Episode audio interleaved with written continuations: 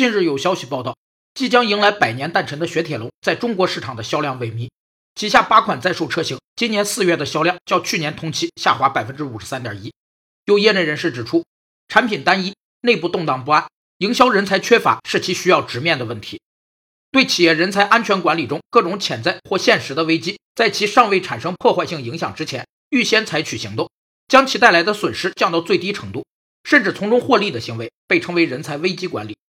人才危机管理分为危机预防、危机处理和事后管理三个阶段，彼此相互联系，缺一不可。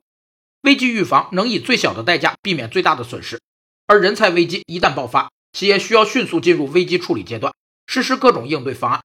人才危机平息后，企业还需对危机事件进行评估和总结，进行危机事后管理。其实，一个企业的高层频繁更换、战略不稳定，就会暴露其过于短视、急功近利的问题。且更换领导层的成本非常高。